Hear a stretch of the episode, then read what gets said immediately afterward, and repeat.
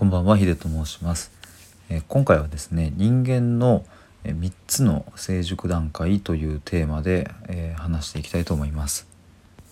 えっ、とまあ、早速結論から、えーと、言いますと,、えーと、私たち人間には3つの、えーと、精神精神面的な、えー、と変化段階があって、えー、とそれをですね、えーとまあ、1つ目がラクダ2つ目が獅子3つ目が小児という、えー、と段階で、えーとまあ、そういう比喩を使って表されているんですが、まあ、これは、えーとまあ、ご存知の方も、えー、多いと思うんですが、えー、ニーチェ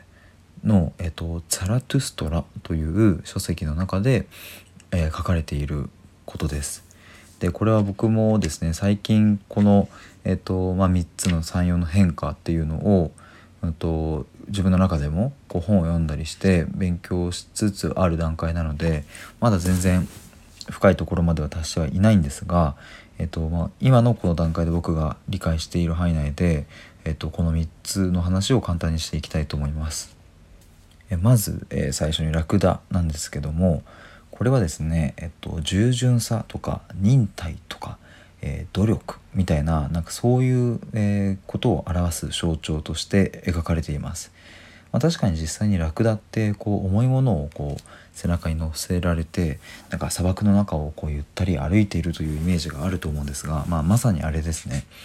えっとまあ、そこには、えっと、こう支配する人たち、まあ、それが時には人間ではあるんですが人間によって重いものを運ばされていると、まあ、それがラクダであるということです。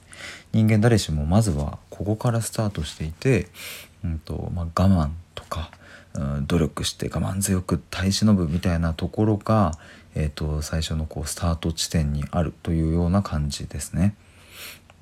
でただですねここがこうだんだんと成熟していくとこう息苦しさみたいなことを感じてくるわけです。でそうするとラクダはこう自分を今まで縛っていたものにこう気づいていってそれが、えっとまあ、この「ザラトゥスラ」の中では、まあ、竜として描かれているんですけどもその竜を、えっと、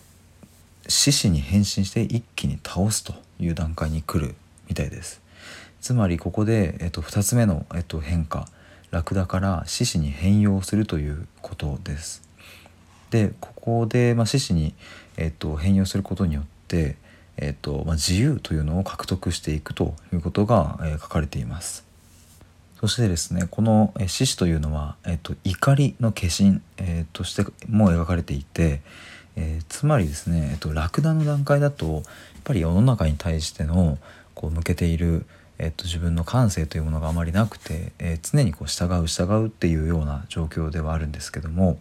まあ、ついにここの違和感というか、えー、とこここんなのでいいのかっていう怒りがこう芽生えてきて、えー、そこに疑問を感じ、まあ、怒りの爆発をさせて獅子に変化する、えー、そういうふうな段階を経るということです。えー、そしてこの段階を経た、え獅子になった人は最後に到達するのが、え小児という段階です。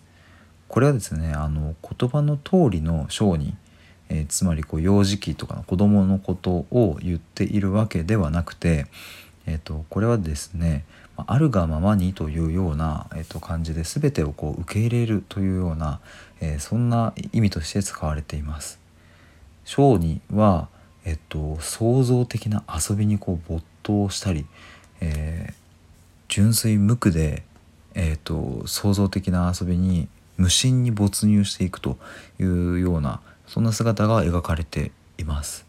まあ、ここでいう遊びっていうのは、まあ、いわゆる世の中で、えーと、じゃ旅行でこう行って遊ぶとかカラオケで遊ぶとか、まあ、そういうような話ではなくてですね、えーと、日々の日常の例えば料理だったり、まあ、景色を眺めるだったりなんかそういうところの、まあ、要素を、まあ、遊びとして、えーと捉えていたりもするんじゃないかなというふうに思います。